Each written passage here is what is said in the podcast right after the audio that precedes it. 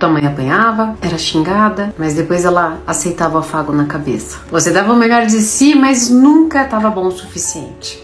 Te chamavam de cabeção, burro, vagabunda. Você morria de raiva. Ah, o que você ia fazer se não tinha pra onde ir? Chegou o desamparo aprendido. Esse mapinha mental criou e agora você tem dificuldade em todos os seus relacionamentos. Eu vim te dar duas dicas poderosas. Dica número um: pratique o não. Impossível, dona Ana, mais forte que eu. Perderia o pouco que tenho o não que você dá vai começar a dessensibilizar esse mapa. Você vai passar a falar não aquilo que é aversivo para você. E dois, se estiver nessa angústia do desamparo aprendido, faça essa pergunta poderosa.